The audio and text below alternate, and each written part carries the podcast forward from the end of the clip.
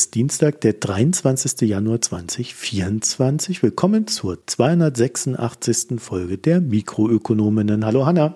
Hallo Marco. Ja, grüß Gott. Sind wir gerade neu im neuen Jahr? Nee, ihr habt schon äh, aufgenommen, Johannes und du.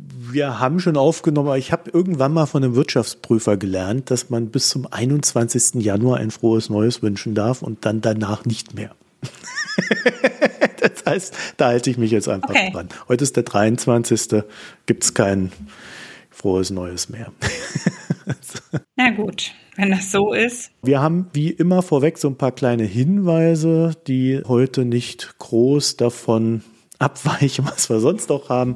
Wir haben die Mikronews.de, den Newsletter der Mikroökonomen, wir haben Auslandsbericht.de, den Newsletter der Foreign Times, jeweils passend zu den zwei Podcasts. Ja, äh, zur Foreign Times kann ich sagen, da kommt jetzt die Tage, weiß noch nicht, ob davor oder nach dieser Folge, ein Gespräch mit Florian Bieber zum Balkan. Wir haben äh, Schwerpunkt westlicher Balkan, da wiederum dann Serbien genommen, um da mal drauf zu gucken, wie unruhig das Ganze denn da wirklich ist und was da so alles abgegangen ist. Ansonsten möchten wir uns recht herzlich bedanken für die Spenden, Premium-Abos, Daueraufträge, den Zuspruch in den sozialen Netzwerken und auch die Fragen. Wir werden heute eine Frage beantworten, die wir über Mastodon bekommen haben. Und ihr könnt uns antickern über mh.mikroökonom.de ist die E-Mail-Adresse und auf Twitter Mastodon wie auch Reddit findet ihr uns jeweils als Mikroökonom mit OE.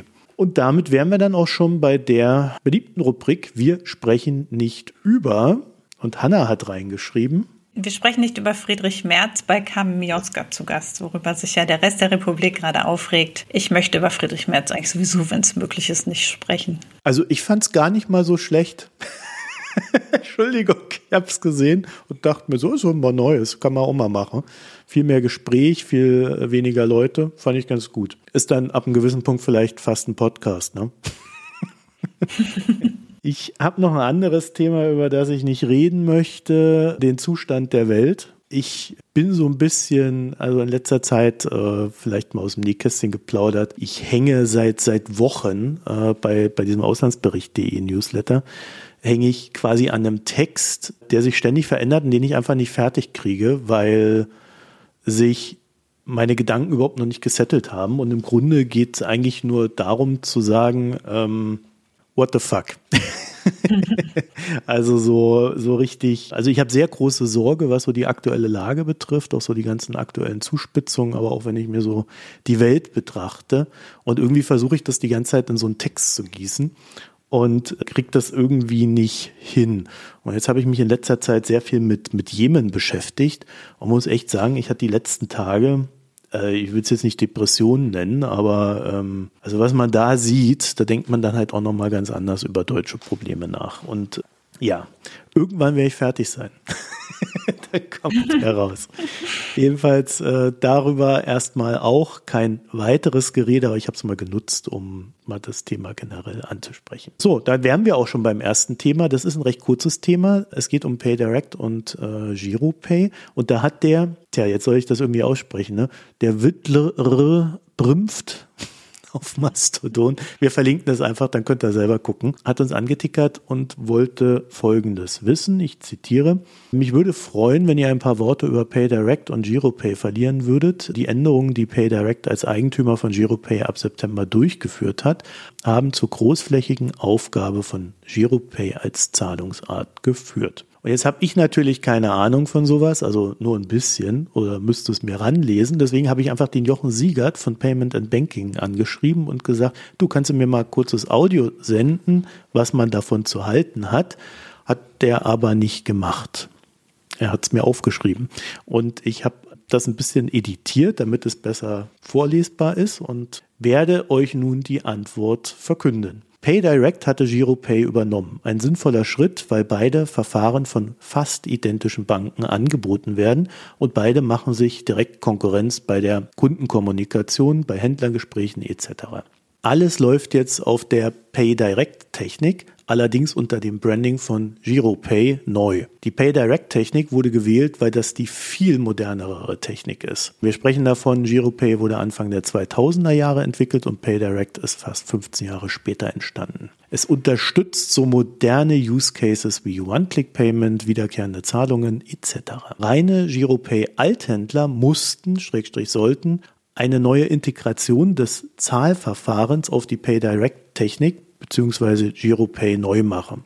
Das machen natürlich nicht alle Händler mit bei so einer Umstellung, weil so eine technische Änderung dafür sorgt, dass Händler das Verfahren erstmal grundsätzlich hinterfragen und sich überlegen, lohnt sich das jetzt, diese Umstellung zu machen? Lohnt es sich, das Geld auszugeben, diese Integration vorzunehmen und so weiter und so fort. Dazu muss man wissen, dass beide Verfahren plus minus ein Prozent Marktanteil im gesamten Payment Mix eines Händlers haben. Also das ist wirklich verschwindend gering. Und dann ist es einfach so, die Händler, die nicht umgestellt haben, wurden einfach irgendwann abgeschaltet, weil die Kosten für den Beibehalt der Parallelinfrastruktur in keinem Verhältnis zur Nutzung und dem Ertrag steht. Also beide Systeme sind am Markt gefloppt. Das ist wohl leider ein Fakt. Und jetzt kommt noch oben drauf, dass die Banken und Sparkassen gerade daran arbeiten, das sogenannte EPI, also ein Pan-EU-Payment-Verfahren aufzusetzen, das dieses Jahr starten soll. Und dazu hat dieses EPI zum Beispiel Ideal den Benelux E-Com-Marktführer der Banken übernommen. Und vermutlich wird dieses PayDirect und GiroPay dann irgendwann auch in diesem EPI aufgehen. Daher Pech für die Nutzer, aber GiroPay und PayDirect sind als Produkt nie geflogen und verschwinden im Endeffekt deswegen jetzt vom Markt. Wird so ganz langsam. Das war's schon dazu. Mhm. Ich habe dem im Grunde auch nichts hinzuzufügen und würde sagen, Hanna, Thema Agrarsubvention. Ja, ich habe gedacht, heißes Thema, ich setze mich mal in allen Seiten in die Nesseln. Nein, Quatsch. Es ist ja im Moment äh, neben großen Demonstrationen gegen rechts äh, gibt es fortlaufend und auch nächste Woche wieder, soweit ich weiß, verhältnismäßig große Demonstrationen von Traktoren. Außerdem ist diese Woche die Grüne Woche, bei der traditionell auch Landwirte eine große Demo, nämlich die Wir haben es satt Demo in Berlin abhalten. Und diese beiden Demo-Formate stehen sich ein bisschen entgegen. Die Demos der Bauern in den letzten Wochen und auch in der nächsten Woche richten sich konkret gegen den Haushalt 2024, in dem ein Teil der Subventionen für die Landwirtschaft aus dem Bundeshaushalt gestrichen werden soll. Es ist schon was zurückgenommen worden. Die Wir haben es satt Demo richtet sich eher gegen die strukturellen Probleme im Landwirtschaftssektor und fordert eben eine Existenzsicherung gerade für Ökobetriebe, kleinere Betriebe und eine Bindung der Subventionen an Ziele, die besonders eben durch bestimmte ökologische Bewirtschaftung gefördert werden. Und zu dem Anlass dieser verschiedenen Subventionen habe ich mir mal angeguckt, wie sich eigentlich die Agrarsubventionen zusammensetzen und was jetzt die konkrete Auswirkung, soweit man das abschätzen kann, dieser Reduzierung im Bundeshaushalt ist. Ich kann dazu, wer sich tiefer einlesen möchte, die beiden Wikipedia-Artikel zu Agrarsubventionen und zur gemeinsamen Agrarpolitik der EU ausdrücklich empfehlen. Es sind hervorragend recherchierte, ausführliche Artikel, äh, in denen man sich wirklich mit dem ganzen historischen Abriss der Agrarsubventionen in Deutschland befassen kann und der europäischen Agrarsubventionen. Und außerdem verlinke ich auch die Seite des Statistischen Bundesamtes zur Höhe der Agrarsubventionen in Deutschland. Das vielleicht schon mal zur Quellenlage. Und dann ist ja vielleicht entscheidend, was ist eigentlich die Zusammensetzung der sogenannten Agrarsubventionen. Und da ist es so, der Großteil der Agrarsubventionen, die die deutschen Landwirte enthalten, speist sich aus dem Strukturfonds der EU, also aus der sogenannten gemeinsamen Agrarpolitik.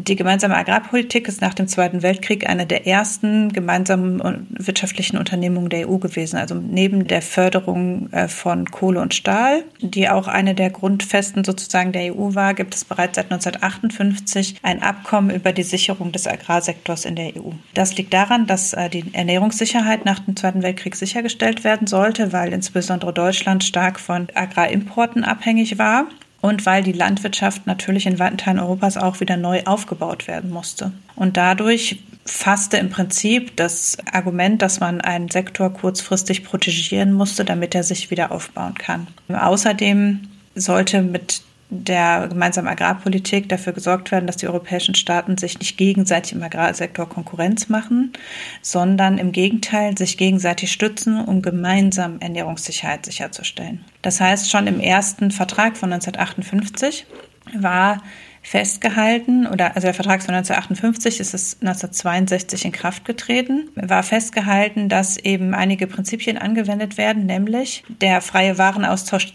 von Agrarprodukten da nur zwischen den einzelnen Mitgliedstaaten, also der einheitliche Markt oder Binnenmarkt wurde eben für den Agrarsektor eingeführt. Dann, dass es eine Gemeinschaftspräferenz gäbe, das heißt, wenn man importiert, dann EU-Produkte also aus der EU stammende Agrarerzeugnisse wurden gegenüber Importprodukten aus Drittstaaten bevorteilt, indem ihnen Preisvorteil eingeräumt wurde durch hohe Zölle. Dann die gemeinschaftliche Finanzierung, das heißt, dass eben in einen Gemeinschaftshaushalt eingezahlt wurde, aus dem dann das bezahlt wurde, die letztlich die Subventionierung der europäischen Landwirtschaft, um niedrige Preise für die Lebensmittel garantieren zu können. Diese gemeinsame Agrarpolitik hatte lange Zeit noch viel größeren Umfang als jetzt. Das muss man auch sagen. Es gab etliche Reformen, die das Ziel hatten, die Agrarsubventionen zu reduzieren und die dabei auch sehr erfolgreich waren. Aber zunächst natürlich ist, muss man auch sagen, stand da ein wirtschaftlich wichtiges Ziel dahinter, nämlich im, am Ende von Nahrungsmittelimporten unabhängig zu sein. Und es gab dazu hohe äh, Schutzzölle sodass Drittstaaten lange Zeit bis in die 80er Jahre kaum eine Chance hatten, auf dem EU-Agrarmarkt Produkte anzubieten. Das ist stark reduziert worden, wie gesagt. 1982 entfielen 70 Prozent des EU-Haushaltes auf Agrarsubventionen. In der Förder letzten Förderperiode, die schon abgeschlossen ist, 2014 bis 2020, waren es noch etwas unter 40 Prozent. Das heißt, die Höhe der Agrarsubventionen ist schon seit langer Zeit wesentlich abgeschmolzen worden. Gleichzeitig ist natürlich der EU-Haushalt auch gewachsen. Also man kann jetzt nicht sagen, dass das eine absolute Verringerung ist, weil wir natürlich viele andere Finanzierungskomponenten in den EU-Haushalt nach und nach mit aufgenommen haben, die ursprünglich als nur Agrar- und Montanprodukte gefördert wurden, noch nicht mit drin waren. Aber die Agrarpolitik war eben auch letztlich ist sie bis heute ein sehr wesentlicher Faktor in, im europäischen Haushalt. Es gibt dafür zwei verschiedene Fonds, das ist vielleicht nicht ganz so entscheidend, den Europäischen Garantiefonds für die Landwirtschaft und den Europäischen Landwirtschaftsfonds für die Entwicklung des ländlichen Raums. Da komme ich gleich noch drauf, die eben unterschiedliche Zwecke haben und auch unterschiedlich ausgeschüttet werden. Der Garantiefonds, also der, der die Direktzahlungen finanziert, von, der sehr viele von denen sehr viele Bauern abhängig sind, wurde am Anfang maßgeblich ausgeschüttet an Frankreich, Spanien, Deutschland und und Italien. Und die neu beigetretenen Mitgliedstaaten haben zunächst nur etwa 18 Prozent des Fonds erhalten. Der Rest entfiel im Wesentlichen auch noch bis nach Beitritt eine ganze Zeit lang auf Frankreich, Spanien, Deutschland und Italien. Es gab da so eine Übergangsregelung, die dafür gesorgt hat, dass die alten Mitglieder sozusagen erst noch mehr erhielten und erst danach die neuen Mitglieder an diesen Direktzahlungen äh, partizipieren konnten. Denn die neuen Mitglieder wurden dafür stark begünstigt im Fonds für Land- und Forstwirtschaft, also für Umstrukturierungsmaßnahmen. Da hat eben Polen sehr viel Geld daraus erhalten und auch Rumänien, wo es erstmal darum ging, letztlich die Produktionsstruktur an die restliche EU anzugleichen, bevor man dann unter gleichen Wettbewerbsbedingungen miteinander handelt. Das war die ursprüngliche Idee und die Subventionen werden ausgezahlt, letztlich auf zwei verschiedene Weisen. Das eine ist, dass ein sehr hoher Anteil der Agrarsubventionen der EU als Direktzahlung direkt an Landwirte ausgezahlt wird. Und zwar gibt es eine Basisprämie, die alle Landwirte erhalten, einfach nach Größe des Betriebs und zwar heute nach Fläche. Dann gibt es zusätzlich Zahlungen, die man erhält, auch pro Hektar, wenn man bestimmte Umweltauflagen einhält. Dann gibt es eine Zusatzförderung für Junglandwirte bis 40 Jahre, die auch pro Hektar ausgeschüttet wird, allerdings nur bis zu einer Obergrenze. Dann gibt es noch eine Umverteilungsprämie, mit der honoriert wird, wenn man neues Land erwirbt. Dann gibt es einen ja im Prinzip Katastrophenfonds, wo bei naturbedingten Benachteiligungen, also bei besonders armen Böden in Bergregionen und auch bei Überflutungsregionen zusätzliche Einkommensunterstützung geleistet wird. Und dann gibt es noch eine zusätzliche Prämie für besondere Produkte. Also da fallen noch mal einige Produkte werden besonders noch gefördert. Das alles wird an die Landwirte ausgezahlt auf Basis der Fläche. Das heißt, man erhält, je nachdem, was man für einen Betrieb hat, wie groß der ist, wer der Bauer ist, wo das ist und ob man neues Land erwirbt, erhält man eben eine bestimmte Prämie pro Hektar. Daraus sieht man schon, dass zu einem gewissen Anteil natürlich immer große Betriebe da bevorteilt werden, besonders. Gerade große Betriebe, die wachsen, weil man ja diese Umverteilungsprämie bekommt. Und das heißt auch, dass es eine gewisse, in den letzten Jahren zusehends sichtbare Konsolidierung im Landwirtschaftsbereich gab. Das, der Anreiz kommt eben direkt daraus, wie die Förderung ist, dass große Betriebe profitieren profitieren und dass Betriebe, die eben auch bestimmte Investitionen tätigen können, besonders profitieren. Daraus ergibt sich zwangsläufig, dass es eine Konzentration daraus äh, resultiert. Und dann äh, gibt es eine zweite Säule, die nicht als Direktzahlungen ausgezahlt sind. Die äh, dient der Planung und Umsetzung konkreter Programme, also nochmal spezifisch der Förderung bestimmter Arten von Betrieben.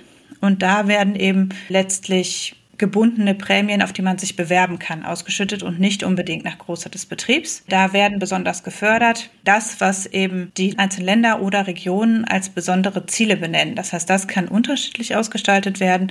Manche Länder könnten eben sagen, wir wollen besonders junge Landwirte fördern oder kleine Betriebe oder wir wollen fördern, dass regionale Wirtschaft, also dass es kurze Lieferketten gibt oder es wäre auch möglich, Klimaanpassung, Klimaschutz oder Diversitätsschutz zu betreiben. Und dann eben zu sagen, es gibt eine bestimmte bestimmte Deckelung nach Einkommen. Das wäre alles möglich in der zweiten Säule für ländliche Entwicklung oder der Strukturpolitiksäule. Allerdings ist diese Säule insgesamt viel kleiner als die Säule, aus der die Direktzahlungen ausgeschüttet werden. Ungefähr 70 zu 30 Prozent oder es gibt auch Jahre, in denen es 80 zu 20 Prozent war. Das heißt, die EU-Subventionen werden massiv nach Fläche gezahlt und haben eigentlich letztlich einfach den Sinn, die Landwirte maßgeblich zu unterstützen, damit sie zu ja, Wettbewerbspreisen überhaupt wirtschaftlich sind. Also es ist klar gewesen, die europäische Landwirtschaft kann natürlich auf Basis des europäischen Klimas nicht mithalten mit der Produktion aus Entwicklungsländern und aus Drittländern, aus Südamerika. mit dem Moment, wo es bessere Transportbedingungen gab, war klar, dass natürlich sehr viele Produkte aus Europa nicht wettbewerbsfähig sind.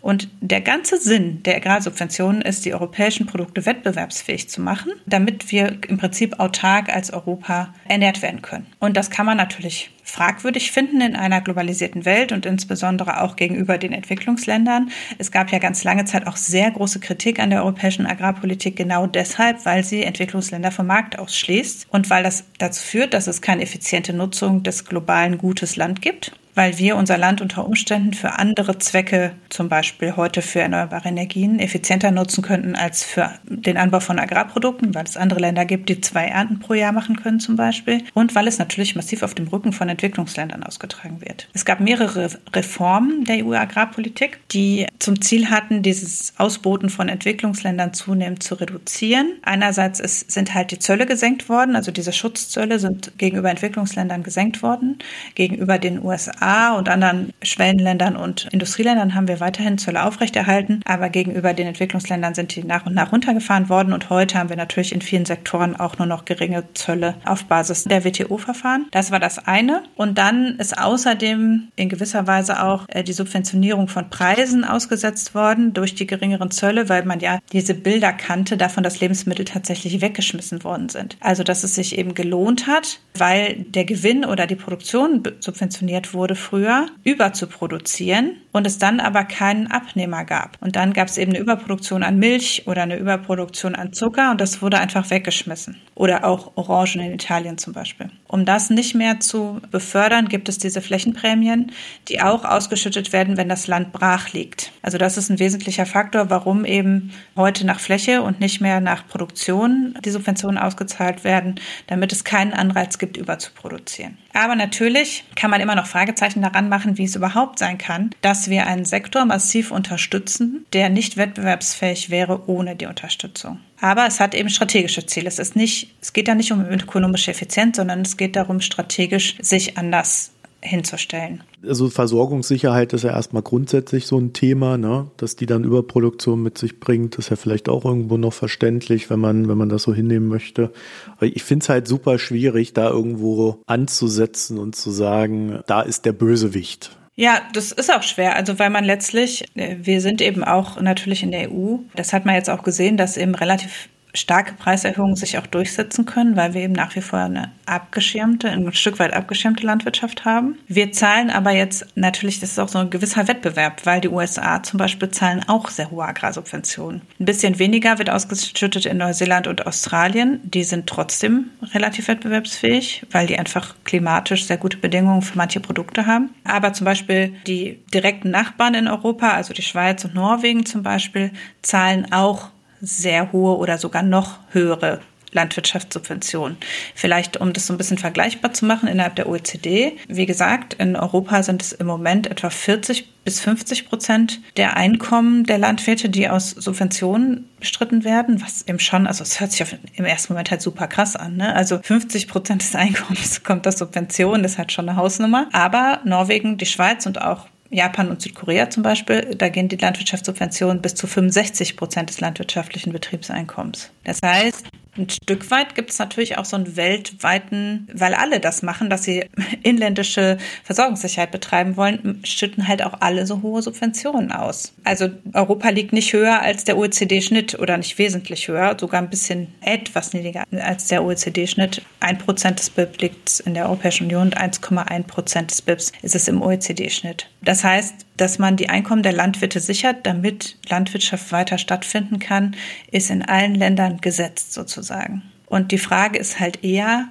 wie man das macht, also wo man die Anreize setzt. Wie gesagt, im Moment ist es so, dass es eine Konsolidierung hin zu großen Betrieben gibt. Auch das ist ja grundsätzlich aus ökonomischer Sicht nicht falsch. Es ist aber eben entgegen zum Beispiel dem, was jetzt die Parolen auf der Straße sind, dass eben die kleinen Bauern so leiden müssen, wenn ihnen jetzt dies oder jenes gestrichen wird, im Grunde betreffen die Subventionen überproportional viel große Betriebe. Und das ist so das eine, dass man sich eben fragen kann, sollte Landwirtschaft eine Industrie sein, wenn sie gleichzeitig einen sehr hohen Einfluss auf, dies, auf das Klima hat und auf die Grundlagen unserer Existenz. Also die Landwirtschaft betrifft ja unmittelbar die Biodiversität, betrifft unmittelbar die CO2, also eigentlich die Methanausschüttung, ja. Das heißt, man hat einen ähnlich wie das natürlich auch bei Kohle und Stahl ist. Also auch andere Industrien haben erhebliche Auswirkungen auf das Klima. Aber will man eine Konzentration und eine Verindustrialisierung quasi dieses Sektors haben? Das ist so das eine große Fragezeichen, was man machen kann. Und natürlich könnte man da sagen, wir machen einfach eine Verschiebung zwischen diesen beiden Säulen. Wir machen mehr in Richtung Struktur und ländlicher Wandel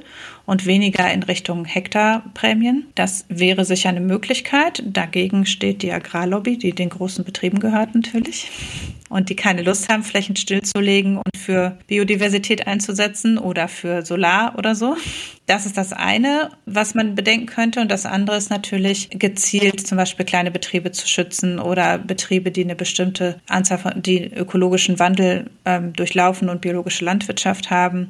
Also genau in eine Richtung oder eben auch die Tierprämien oder die Prämien daran zu binden, dass zum Beispiel Tiere Weideflächen und gute Haltung haben. Natürlich gäbe es da Möglichkeiten, andere Anreize zu setzen bei einem gleichen Gesamthaushalt. Also nicht dran zu gehen, zu sagen, wir zahlen jetzt weniger Subventionen, was ja ein Stück weit schon gemacht worden ist, dass man weniger Subventionen zahlt, sondern eben zu sagen, man will das anders ausschütten mit anderen Präferenzen. Es gibt übrigens für Landwirte die Möglichkeit, zwischen diesen Säulen zu wechseln, also quasi ähm, auf Direktzahlung zu verzichten, um besondere äh, Förderung in der zweiten Säule in Anspruch zu nehmen. Also wenn jetzt jemand seinen Betrieb umstellen will zum Beispiel, ist es sinnvoller, mehr Geld in der zweiten Säule zu erhalten, als eben diese Hektar, wenn man Land stilllegt zum Beispiel. Da gibt es prinzipiell für jeden Landwirt die Möglichkeit, aber es ist, wenn man das, sich da einliest, ist es auch einfach unfassbar kompliziert. Und ein Stück weit, glaube ich, schreibt sich halt auch vieles fort, weil es halt einen Anreiz gibt, da auch nicht sich da einzulesen und irgendwas anderes zu beantragen. Das ist eine super komplizierte Förderung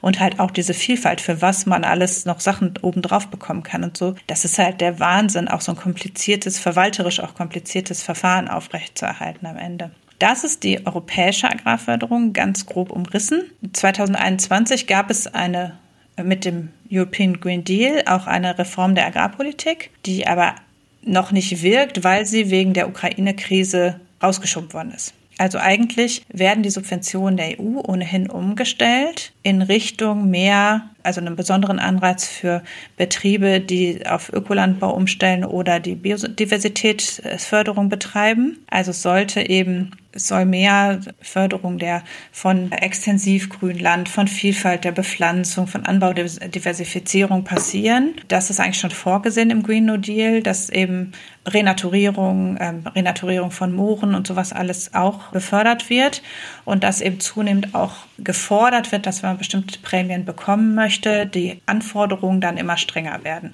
Allerdings, wie gesagt, ist diese Reform zunächst ausgesetzt worden wegen der Ukraine-Krise, weil es da natürlich die Nahrungsmittelsicherheit als Ziel auch höher gerankt wurde als das langfristige Ziel des Klimaschutzes. Natürlich auch zu Recht. Also man hat eben dann besonders versucht zu befördern, dass Mais, Weizen, Raps, also die Grundnahrungsmittel, die wir vorher aus der Ukraine importiert haben, weiterhin in oder vermehrt auch in Europa produziert werden. Es gab ja dann auch in manchen EU-Ländern nochmal zusätzliche Subventionen, wenn man zum Beispiel Flächen, die eigentlich brachgelegen hätten, mit Weizen bepflanzt hat in dem jeweiligen Jahr und sowas. Die EU-Sanktionen wurden aber auch darauf ausgerichtet, dass sie nach Möglichkeit Nahrungsmittel und Agrarerzeugnisse nicht betreffen.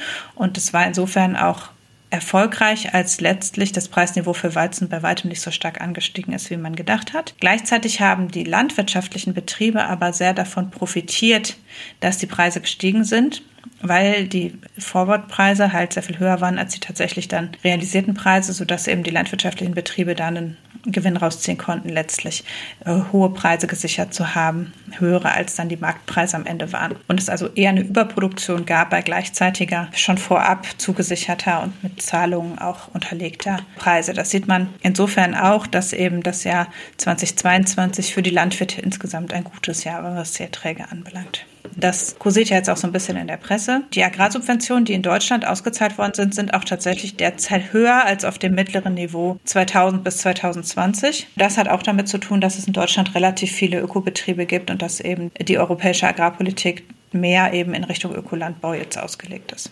Trotzdem äh, denke ich, braucht man keine Kristallkugel, um zu sehen, dass eigentlich langfristig man von den Flächenprämien in Gänze weg muss oder zumindest, dass die nicht mehr so einen hohen Anteil am Einkommen ausmachen, sondern dass man mehr Instrumente nutzt, die man flexibler in Bezug auf, auf politische Ziele ausrichten kann und dass eben diese reine hohe Subvention von Flächen letztlich Fehlanreize setzt, denen man beikommen muss. Ob man dem beikommen kann, dass die Landwirte so stark von Subventionen abhängen, weiß ich ehrlich gesagt nicht. Weil am Ende natürlich es sonst bedeuten würde, dass man die Bauern stärker dem Wettbewerb aussetzen muss und dass dann viele Betriebe eben nicht mehr überleben könnten, gerade Nebenerwerbsbetriebe nicht die Möglichkeit haben, dem Wettbewerb standzuhalten. Und äh, da muss man eben politische Ziele gegeneinander abwägen und das ist nicht einfach zu beantworten. Ich glaube schon, dass wir eher in Richtung einer Umstrukturierung der Subventionen als eines generellen Subventionsabbau denken müssen und dann vielleicht aber in Richtung eben einer gezielten Subventionierung nur noch von Kleinbetrieben zum Beispiel, denn die großen Betriebe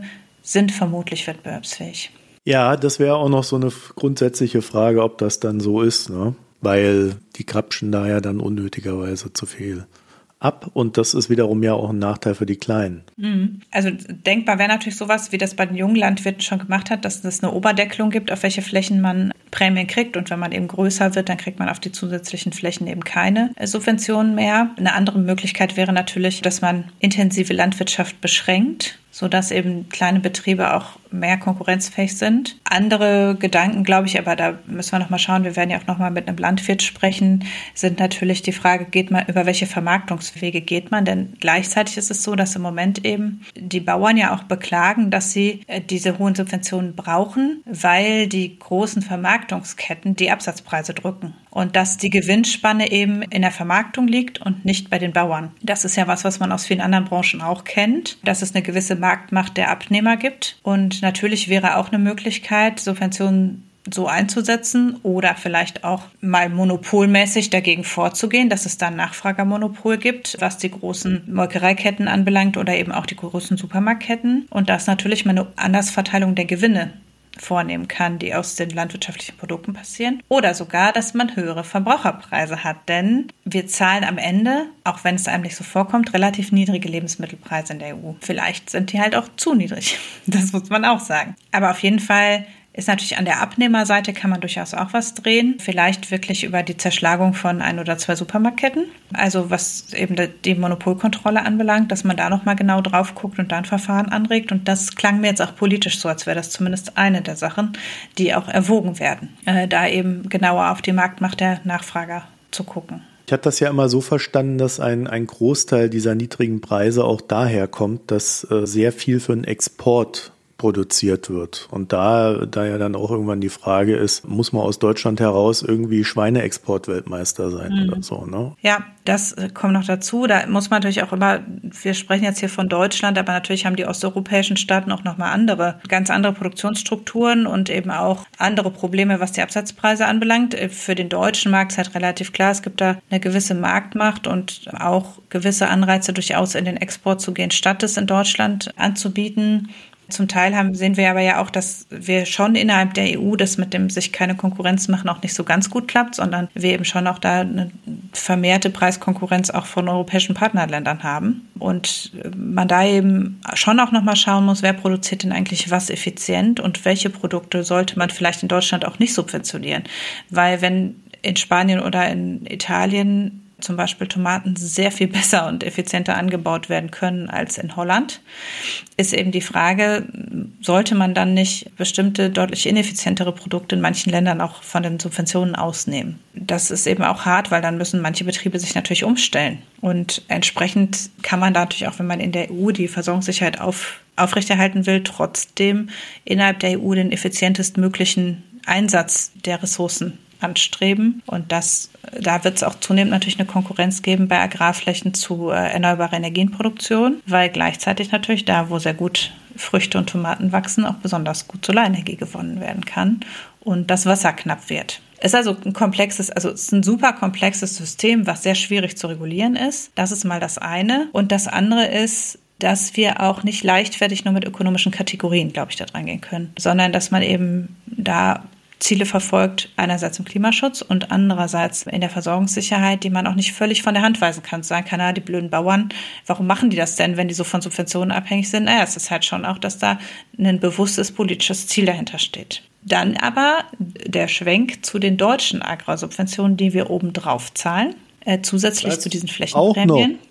Ja, und das sind die, die jetzt ja von Kürzungen betroffen sind. Das, was aus dem EU-Haushalt kommt, das ist ja zumindest für die nächsten paar Jahre bis einschließlich 2024 und darüber hinaus relativ sicher. Es gibt ja eine, eine Verständigung auf einen neuen Fünfjahresplan bis 2027 auf Seiten der EU. Wir fördern aber in Deutschland die Landwirtschaft zusätzlich mit einigen Subventionen, aber rausstechend mit Subventionen der landwirtschaftlichen Gerätschaften. Und zwar einerseits der Kfz-Steuerbefreiung von landwirtschaftlichen Maschinen und andererseits der besonderen äh, steuerlichen Bevorteilung von Agrardiesel. Beides hat auch historische Gründe, zum Teil sehr lang zurückreichende historische Gründe. Die Kfz-Steuerbefreiung ist über 100 Jahre alt und hatte das Ziel, die maschinelle Entwicklung im Landwirtschaftssektor zu befördern. Also es ging darum, dass möglichst schnell eine Technisierung der Landwirtschaft umgesetzt werden sollte und es Anreize geben sollte, dass Bauern zu einer maschinellen Bearbeitung von Land angeregt werden, indem es für sie billiger ist, Maschinen zu unterhalten. Jetzt kann man durchaus sagen, dass die Technisierung der Landwirtschaft abgeschlossen ist.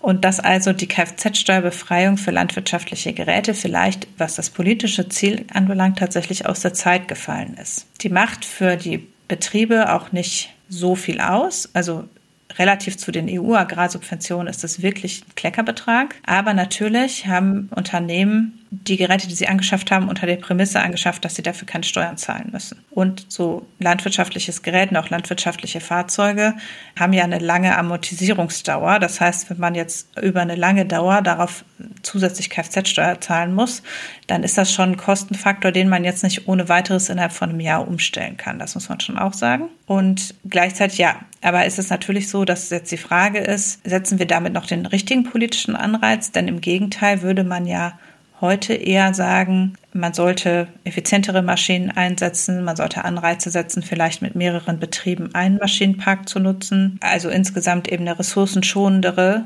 Verwendung. Und diese Ziele verfolgen wir bisher eben mit der Subvention überhaupt nicht, weil sie ein völlig anderes Ziel hatte, als sie eingeführt wurde. Und jetzt halt einfach eine Einkommens- oder eben nicht Einkommenskomponente ist oder eine Kostenkomponente eigentlich ja eher auf der anderen Seite. Das heißt, es gewinnschmälernd ist, wenn das nicht mehr gezahlt wird. Also es ist ja keine Zahlung, die die Bauern erhalten, sondern es ist insofern eine Subvention, dass sie eben eine bestimmte Zahlung nicht tätigen müssen. Kommt vielleicht auf selber raus, aber es ist eben ein Kostenfaktor und wenn die Betriebe ohnehin ja überhaupt nicht Gewinn erwirtschaften, dann ist das natürlich zusätzliche Kosten schon wesentlich, schlagen die schon zu Buche. Wie gesagt, das macht im Verhältnis zu den Direktzahlungen der EU, es ist aber ein kleiner Betrag. Und es kommt sehr darauf an, wiederum, was für ein Betrieb das ist und wie viel der Maschinenpark im Verhältnis zu dem Betrieb ausmacht.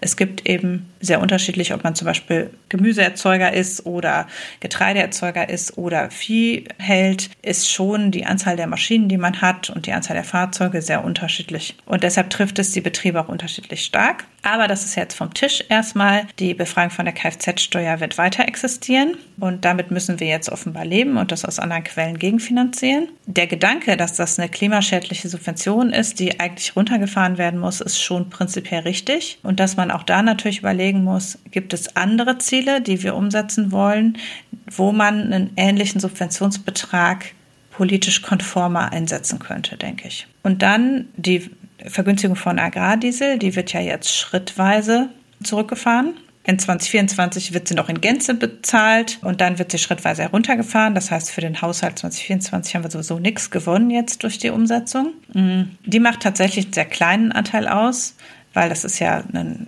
so wie auch mit Lkw-Diesel, ist es ja nur ein relativ kleiner Unterschied, was den Dieselpreis anbelangt. Und zum Beispiel die CO2-Bepreisung schlägt deutlicher zu Buche als stückweise Zurückfahren der Agrardieselsubvention. Aber natürlich hat auch das einen historischen Grund, denn das ist auch nach dem Zweiten Weltkrieg eingeführt worden. Und auch da ging es um Effizienzsteigerung in der Landwirtschaft. Also es ging am Ende darum, den Landwirten einen Vorteil zu verschaffen gegenüber anderen Sektoren. Explizit, also der deutschen Landwirtschaft in Zeiten auch knapper Ressourcen da eben einen Vorteil zu verschaffen. Auch deshalb, weil der Landwirt, der ländliche Raum gewisse, ja, die hatten Abwanderung. Es gab einen Zulauf von Arbeitskräften in die Industriesektoren und eine Abnahme von Arbeitskräften im Land und auch keine, also in Deutschland spezifisch eben Nachwuchsprobleme in den 50er Jahren in der Landwirtschaft.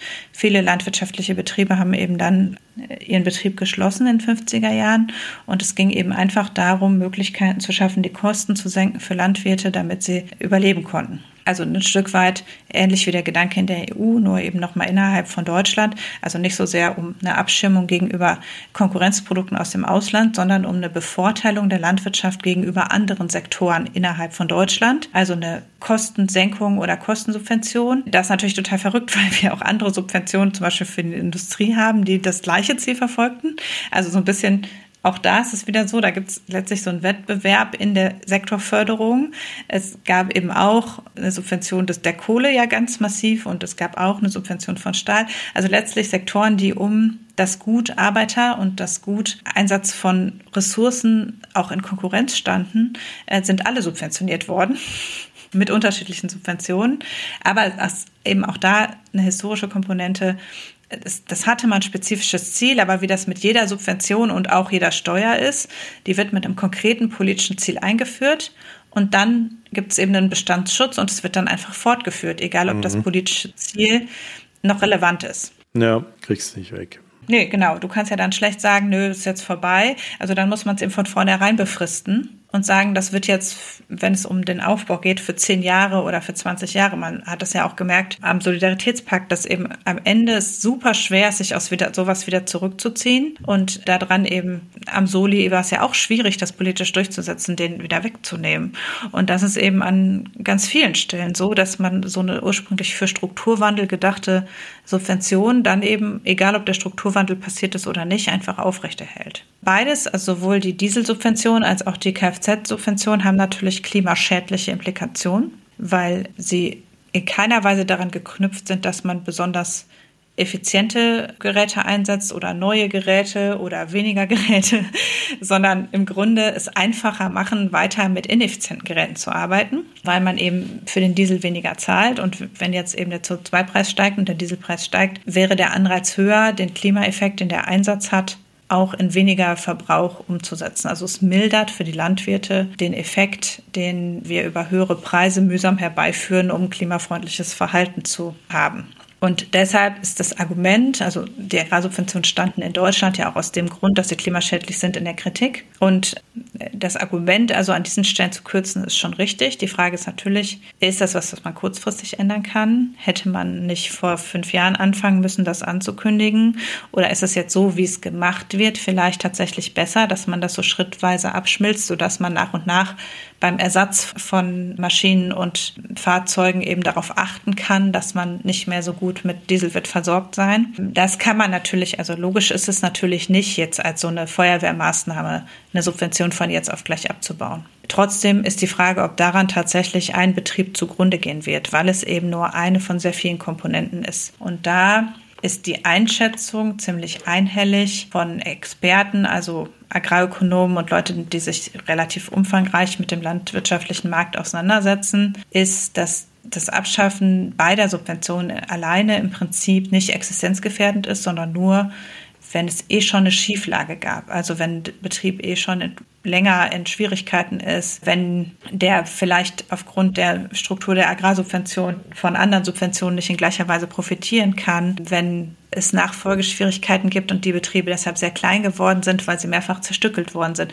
In solchen Situationen würde das natürlich besonders durchschlagen oder bei Betrieben, die übermäßig stark davon betroffen sind, weil sie große, wenig zugängliche Flächen bewirtschaften müssen, die sehr wenig abwerfen oder solche Sachen. Das heißt, die Einschätzung ist schon, dass es eigentlich tragfähig ist, so wie es gemacht wird. Also es gibt verschiedene Fachmenschen, die auch zitiert werden in den Artikeln, die ich verlinke, äh, die sagen, sie gehen nicht davon aus, dass das jetzt alleine das Problem ist, sondern dass auch in der Wahrnehmung der Bauern am Ende, dass so ein Gesamtkonglomerat von den verschiedenen Sachen, die eben auf den Landwirtschaftssektor einwirken ist. Also dass zwar dieses, dass der politische Auslöser ist, aber dass eben die EU-Subventionen schrittweise zurückgefahren wurden, dass es mehr Förderung jetzt gibt für die Umstellung der Landwirtschaft und also in vielen Betrieben man was tun müsste, um im gleichen Umfang Subventionen zu erhalten und dass viele Betriebe im Nebenerwerb oder in, Rechtsnachfolge betrieben werden und es also auch strukturell in Kleinbetrieben halt einfach die an der Existenzgrenze stehen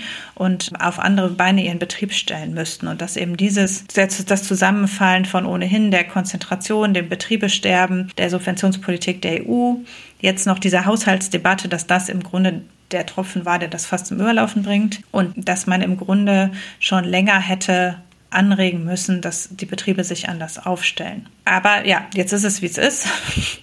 Und da muss man jetzt irgendwie mit umgehen. Interessanterweise hat ausgerechnet Clemens Fuß, der ja sonst eher auf der liberalen Seite der Welt steht, sich dagegen ausgesprochen, dass die Subventionskürzungen der Bundesregierung durchgeführt werden, sagen wir mal aus eindeutig durchscheinenden politischen Gesichtspunkten. Er hat das übrigens auch gesagt auf der Winterklausur der CSU-Landesgruppe in Oberbayern. Also vielleicht ein wenig auch, naja, äh, dem Publikum angemessen. Aber er kritisiert eben vor allem auch, dass es zu überraschend ist. Also nicht, dass man das nicht so machen sollte, sondern dass man es nicht so überraschend machen sollte. Und das, denke ich, kann man schon auch vertreten, dass es ein bisschen komisch ist, etwas, was eine wesentliche Einkommenskomponente ist, abzubauen von im Prinzip heute auf morgen. Nur ist es natürlich nicht die entscheidende Einkommenskomponente, das muss man eben auch sagen. Ja, aber im, im Grunde ist es ja so, dass das Ganze die Gesamtlage verschlechtert und gleichzeitig aber am System nichts ändert. Und ja. das ist eigentlich immer ein schlechter Mix, wenn du so ein Ding vor dir liegen hast. Also ich glaube auch, es ist politisch extrem unschlau gemacht worden. Man hätte da sicher vieles besser und einleiten und besser durchführen können. Und das, man wird da dran gehen müssen an das, den ganzen großen Komplex Landwirtschaftssektor, aber vielleicht auch eher im Dialog und weniger im von oben herab verordnen. Ja, da hätte man sich irgendwie gewünscht, dass da etwas mehr nachgedacht wird. Ne? Aber gut. Ja. Also man kann ja sowas auch ankündigen und sagen, also pass auf, in einem halben Jahr geht's los und wir werden bis dahin auch generelle Umbaumaßnahmen machen, die euch dann wieder Erleichterungen verschaffen. Punkt. So, und dann wird ja. halt dran gearbeitet.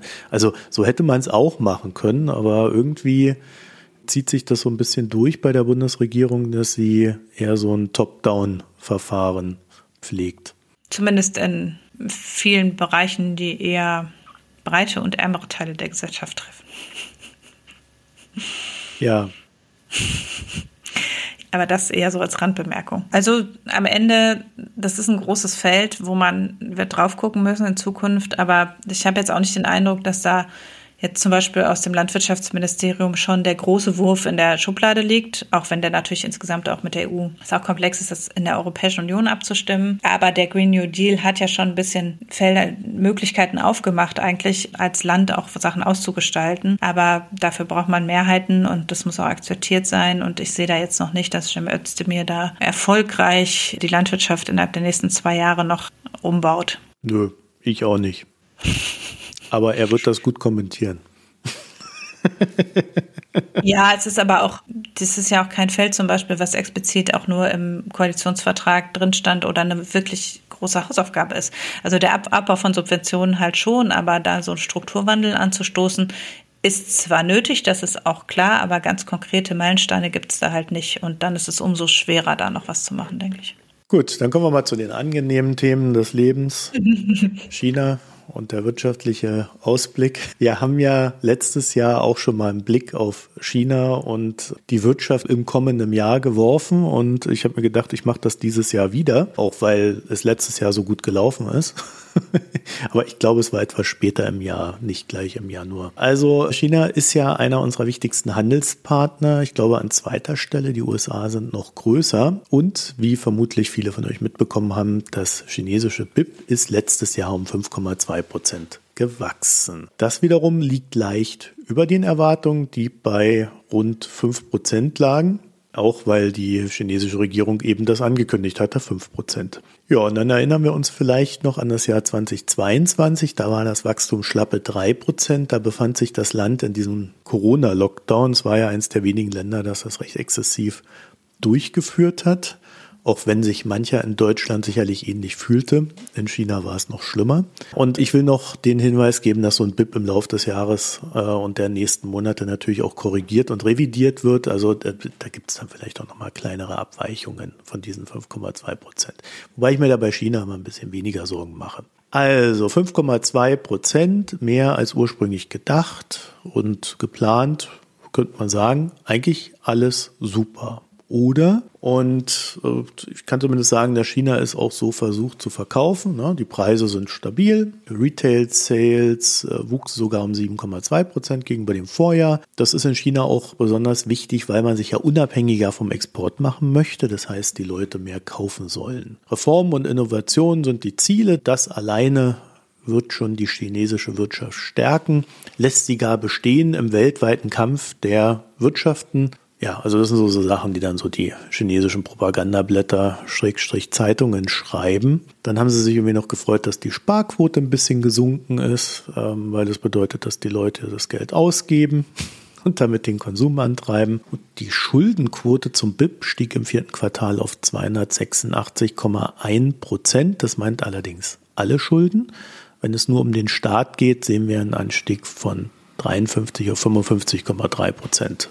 Also auch alles noch nicht prekär innerhalb der bekannten Matrix. Ja, und dann geht's schon los, ne? wo die chinesischen Medien stabile Preise sehen, findet Bloomberg eine 1,5 Prozent Deflation. Also, kann man natürlich auch als stabil ansehen. Und wer sich fragt, ob die US-Sanktionen wirken, nun ja, also die Produktion von Hightech stieg um 2,7 Prozent. Das ist ein Bereich, der früher Wachstumsraten von 7 Prozent hatte. Oder 2021 waren sogar 18 Prozent. Da gab es allerdings auch so einen Corona-Nachfrageschub, äh, würde ich vielleicht noch dazu sagen. Also das muss jetzt nicht unbedingt. Ich wollte gerade sagen, allgemeingültig. Ob das nur den USA zuzuschreiben ist, finde ich fragwürdig. Naja, äh, auch, auch ich habe eine Webcam gekauft im Jahr 2021. also von daher. Ja, naja. eben. Also ich glaube, dass dieses äh, so viel Hightech äh, nur auf den U die USA zu schieben, finde ich auch schwierig. Wie erwartet und wie wir ja auch, glaube ich, mehrfach letztes Jahr berichtet haben, hat es natürlich den Immobiliensektor besonders hart getroffen. Ähm, insgesamt fielen die Immobilieninvestments um neun Prozent. Und wie von uns erwartet, fallen auch die Immobilienpreise weiter, in Anführungszeichen langsam. Ne, jeden Monat so irgendwas Prozent. Ähm, Dezember waren es 0,4, im November 0,2. Und das wiederum durch die Reihe weg, also Tier 1 bis Tier 3 Städte. Und Das sind jetzt sieben Monate in Folge gewesen, in denen die Preise gefallen sind. All das ist auch für Deutschland nicht schön, würde ich mal behaupten. Wir haben ja schon unter den USA zu leiden und hier sind die Ausfuhren im Dezember um 9,9 Prozent eingebrochen und bei China gleich mal um 12,7 Prozent. Also da macht sich so langsam das, was wir Rezession nennen, wenn wir aufs deutsche BIP gucken, dann irgendwo auch sichtbar. Nichts ist gut, könnte man das Ganze so zusammenfassen. Ne? Und deswegen ist auch so ein bisschen die Frage, ob das äh, in 2024 jetzt so weitergeht. Gleichzeitig sehe ich auch die ersten Antizykliker, die sich da so zu Wort melden und sagen, na ja, das sieht doch jetzt schon wieder so schlecht aus. Da könnte man ja eigentlich schon wieder zukrapschen und äh, darauf wetten, dass es äh, bald bergauf geht. Also die Kapitalmärkte sehen das gerade so ein bisschen anders. Die halten von China gar nichts. Heißt, äh, die Kurse an den Börsen sinken, die Investitionen fehlen, äh, man zieht Geld aus dem Land raus und insgesamt sieht man auch einfach keine Perspektive momentan. So, dann könnte man ja fragen, Wachstumserwartung für das Jahr 2024 kommt im März. Also äh, zumindest China selber wird im März darauf eine Antwort geben. Die Analysten haben so eine Range von 4 bis 4,9 Prozent, je nachdem, bei wem man da guckt. Also nochmal einen Ticken schlechter als dieses Jahr. Wie kommt das zustande? Ist im Grunde nicht so kompliziert. Immobiliensektor wird einfach weiter zerhackt. Und diese aufstrebenden Branchen wie Elektroautos, die wir ja in Deutschland sehr stark wahrnehmen und sehr exzessiv beobachten, die sind einfach noch nicht groß genug, um das quasi im Gesamtsystem in irgendeiner Form zu kompensieren. Also klar, es wächst, aber es ist jetzt auch nicht so mega spürbar. Der Verkauf neu gebauter Immobilien sank insgesamt um sechs Prozent im letzten Jahr und es mehrten sich ja dann auch die, die Pleitemeldungen. Da geht man jetzt im Grunde davon aus, dass das dann auch so weitergeht. Ne? Also wenn man so in diverse Städte schaut, dann sind im Dezember die Preise für genutzte Immobilien um 11 bis 14 Prozent gegenüber Vorjahr gefallen. Also ist schon irre, Zahlen, wenn man das mal so auch bedenkt, dass da ja oftmals ein Kredit hinter so einer Immobilie steht. Also es herrscht immer weniger bis kaum noch eine Nachfrage. Und folgerichtig wird auch weniger Geld geliehen und die Leute zahlen diese Schulden, die sie haben, früher zurück als äh, geplant, weil sie natürlich Angst haben, dass es sie da ganz heftig erwischt, wenn sie zum Beispiel ihren Job verlieren oder so. Und das alles belastet dann natürlich auch wiederum den Konsum, weil wenn man Kredit früher als geplant zurückzahlt, fehlt einem natürlich auch das Geld aber es sinkt das persönliche Risiko. Und ich finde, da steckt so eine etwas tieferere Wahrheit drin. Ne? Also Immobilien verlieren einfach den Nimbus als sichere Anlage in China. Das war ja vor kurzem noch quasi, du, du, musst eine Immobilie kaufen, sonst bist du ein Nichts und ein Niemand und eine Frau kriegst du auch nicht. Klammer auf, es gibt Immobilienunternehmen, die damit auch Werbung machen, kaufen eine Immobilie und kriegt die Frau dazu.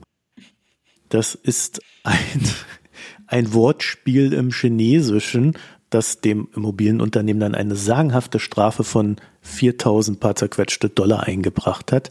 Also wo man sich auch fragt, wozu es die Strafe dann noch gibt. Man merkt an solchen Anekdoten aber auch, dass der Versuch, irgendwie Käufer zu finden, halt auch aggressiv geführt wird. Ne? Dazu gibt es auch eine schöne Zahl, was so die weitere Preisentwicklung betrifft. Da gibt es die schöne These, es wird erst billiger, ähm, eine Immobilie zu kaufen als zu mieten, wenn die Preise um weitere 50 Prozent sinken.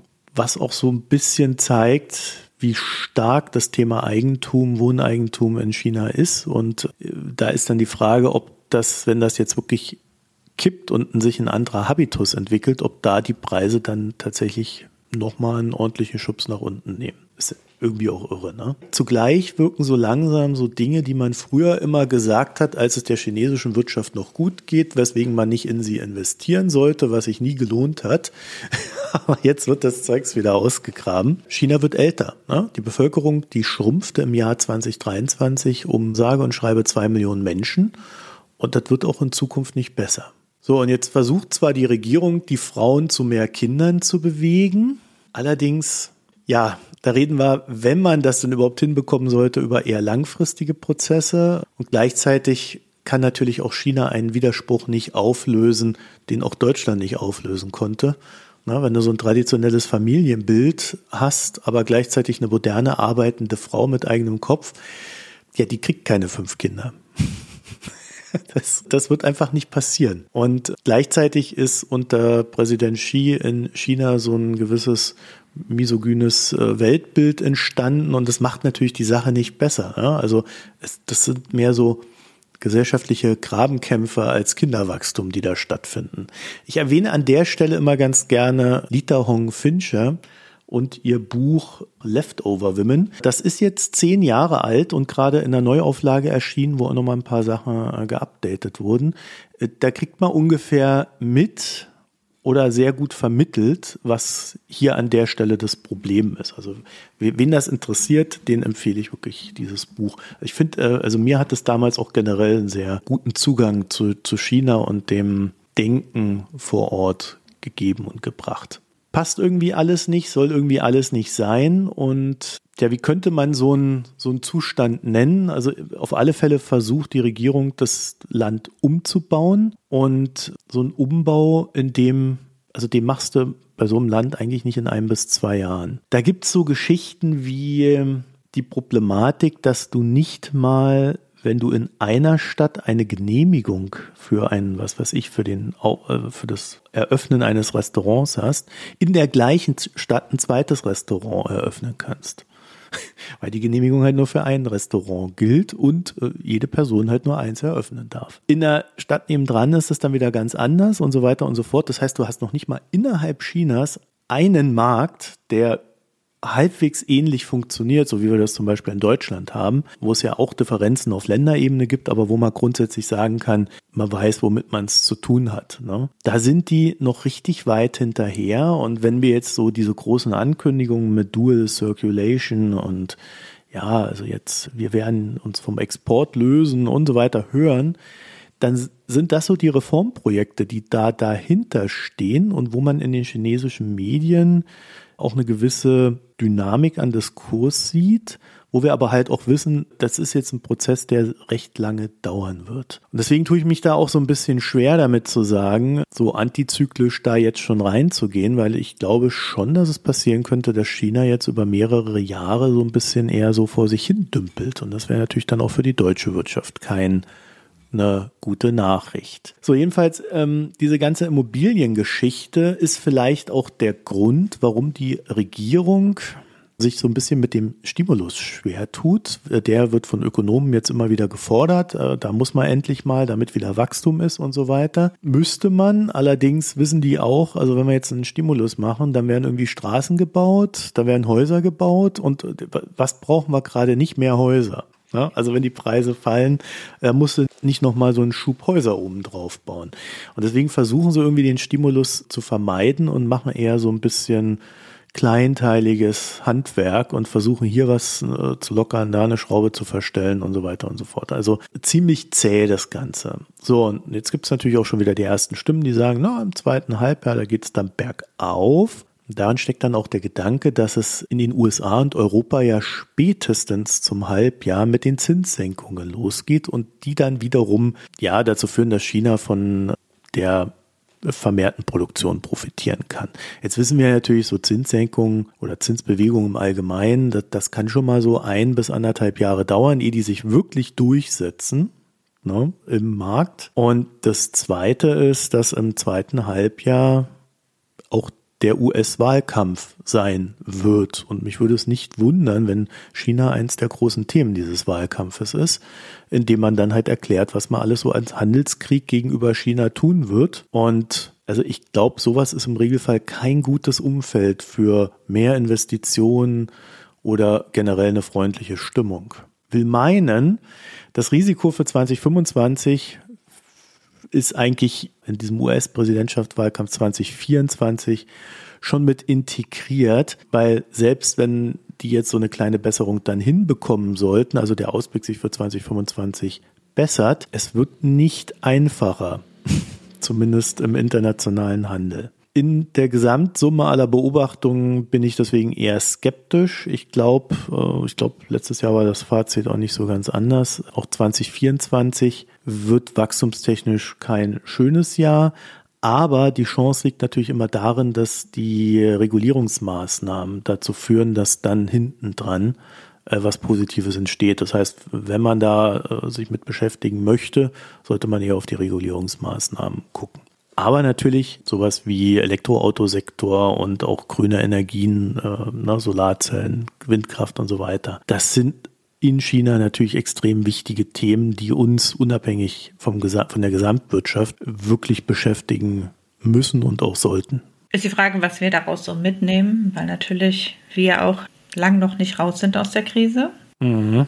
Ähm, und natürlich eher von kriselnder chinesischer Wirtschaft insofern profitieren, weil es äh, die Preis- und Wettbewerbssituation ein bisschen hemmt. Ne? Mhm. Ähm, und es dann eben, gerade auch wenn Solarzellenproduktion zum Beispiel, die Preise sind ja schon massiv gesunken für Solarzellen. Das ist natürlich für den europäischen Markt oder gerade auch für Deutschland ähm, eher gute Nachrichten, ne? muss man auch sagen. Ja. Auch bei Baumaterialien zum Beispiel, ne? da, da hängt natürlich auch viel dran, was so die Weltzementproduktion und so Sachen anbelangt. Ja, Mal gucken. Aber wenn wir Zinssenkungen kriegen, ha.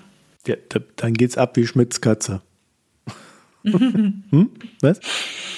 Da gehst du fest von aus von Zinssenkungen?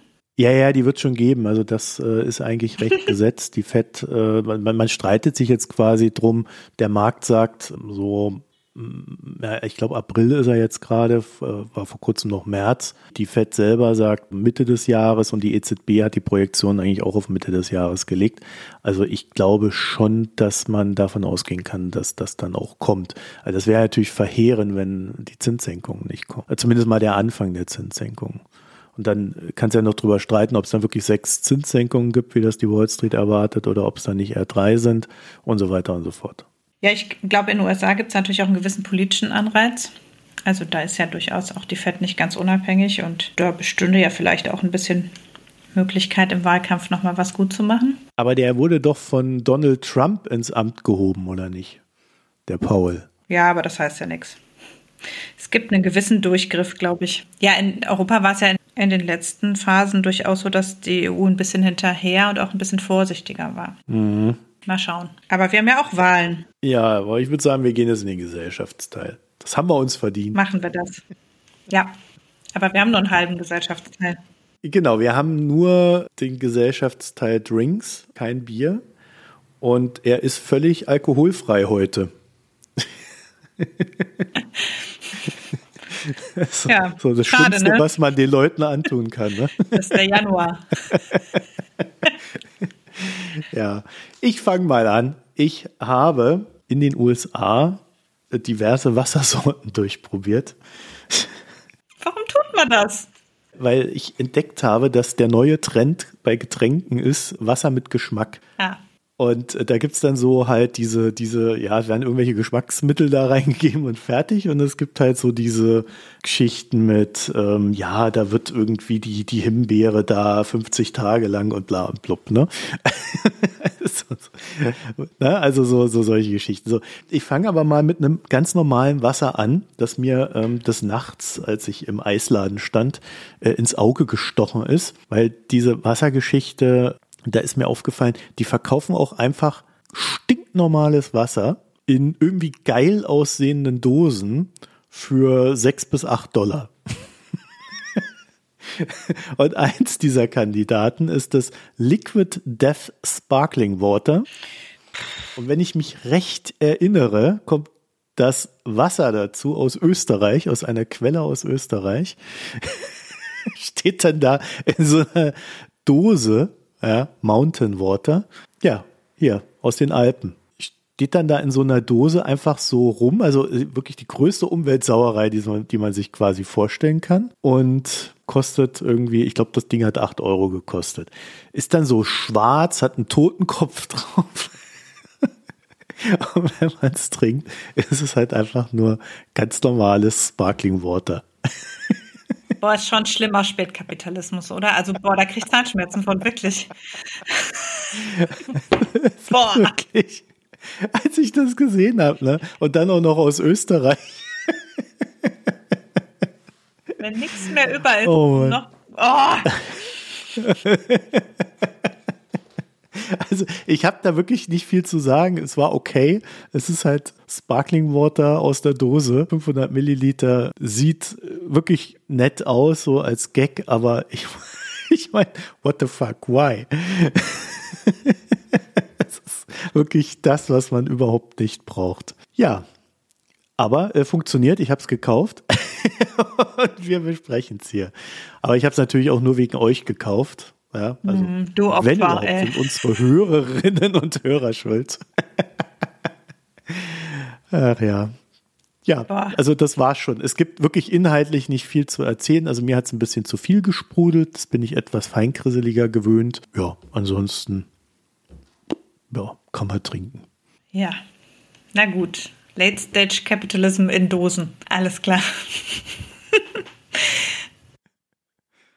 Ich fange mal an mit dem ersten Getränk aus der umfassenden Kiste, die ich von dir geschickt bekommen habe. Ja, mit lauter alkoholfreien Kribbelgetränken und Mischbasen. Das erste ist, äh, war eine kleine Flasche 120 Sparkling Riesling. Also 1,2 ist prinzipiell eine Sektmarke hauptsächlich, die auch Sekt mit Alkohol macht. Und das war jetzt auch nicht richtig Sekt, sondern ja, so ein bisschen kribbelnder Riesling halt. Und der hat mir wirklich gut geschmeckt. Und ich bin auch zu der Überzeugung gekommen, dass es in den allermeisten Fällen den alkoholfreien Weingetränken sehr gut tut, wenn sie ein bisschen kribbeln. Also offensichtlich ersetzt so Kribbel diese spritzige Funktion, die Alkohol sonst hat. Also es macht es halt ein bisschen herber und dann schmeckt es nicht mehr so wie Traubensaft. Und es überdeckt auch ein bisschen diesen Schwefelgeschmack, den alkoholfreie Weingetränke immer haben, weil die das ja irgendwie konservieren müssen. Ne? Also du hast halt, wenn du so einen alkoholfreien Wein hast und da ist kein Alkohol drin, wird der ja so schnell wie Traubensaft halt schlecht. Und deshalb ist da ja immer so, ist der immer stark geschwefelt, mehr als Wein halt. Und das schmeckt man. Und dieser hat aber gar nicht nach Schwefel geschmeckt, also viel weniger noch als so 0815 alkoholfreier Sekt, sondern schmeckte wirklich sehr lecker. Natürlich schmeckt das alles nicht genau wie Riesling oder so mit Alkohol, aber man konnte es sehr gut trinken. Haben wir an Weihnachten getrunken, also abends, als wir alleine waren unter uns. Kann ich empfehlen. Ist natürlich ein ganz, nicht ganz günstiges Vergnügen. Die große Flasche kostet um die 10 Euro. Aber ja, schmeckt schon, man schmeckt, dass es Riesling ist, also relativ säuerlich, nicht so süß und hat eben so ein bisschen, so ein bisschen Kribbel, nicht ganz so auf die Fresse wie alkoholfreier Sekt. Kann ich empfehlen. Um noch kurz aufzulösen, was die Hanna da für ein Paket von mir bekommen hat. Ich habe dem Team im Namen der Hörerinnen und Hörer zu, zu Weihnachten äh, jeweils ein Geschenk gemacht. Das war meistens was zu trinken. Außer der Johannes, der hat eine Podcast-Ausrüstung mhm. bekommen. da muss er durch. Ja, genau. Und äh, die anderen haben offenbar Bier bekommen, ne? Beide? Äh, Ulrich hat Bier bekommen und der ja. Fred hat Gin bekommen. Ah, okay. Ja. Er hat mir auch schon äh, das Ergebnis seiner Verköstigung gesendet und äh, muss sie dann quasi beim nächsten Mal dann, dann vortragen. Aber hat wohl auch geschmeckt. Ich probiere mich noch so durch. Die drei Sekte habe ich schon getrunken, also äh, sektähnlichen Getränke. Bei den Mixbasen habe ich erst die erste offen, weil man ja immer das alles dann direkt wegtrinken muss. Ja, also 120 kann ich empfehlen. Wer Riesling mag und auf Alkohol verzichten will, ist da, glaube ich, besser als bei einem alkoholfreien Riesling ohne Kribbel. Es gibt den aber auch mit Alkohol und auf Basis des nicht-alkoholischen würde ich sagen, kann man vielleicht den mit Alkohol auch trinken. ja, aber auf jeden Fall eine schöne Abwechslung zu den sehr süßen Apfelkribbelgetränken, die es sonst ja so oft gibt. Mhm. Ja, ich würde sagen, damit sind wir dann am Ende der Sendung, oder? Mhm. Dann verbleibt uns nur noch www.mikroökonomen.de. Da findet ihr alles weitere wie Premium-Abos, Kommentare, Hinweise, die ihr uns geben könnt. Alle Fragen werden beantwortet. Ja, und ansonsten äh, Reddit, Twitter, Mastodon jeweils als Mikroökonomen. Da findet ihr uns auch. Und vielen Dank fürs Zuhören. Euch eine schöne Zeit. Bis höchstwahrscheinlich nächste Woche. Tschüss. Ich möchte mich noch bedanken für den tollen Kommentar, den wir per Mail bekommen haben und sage auch Tschüss. Was ist denn für Kommentar? Ach so, den, das, das Dankeschön. Ein Riesenlob Da muss ich noch drauf antworten. da werde ich noch drauf antworten müssen. So. Also bis alsbald. Tschüss. Tschüss.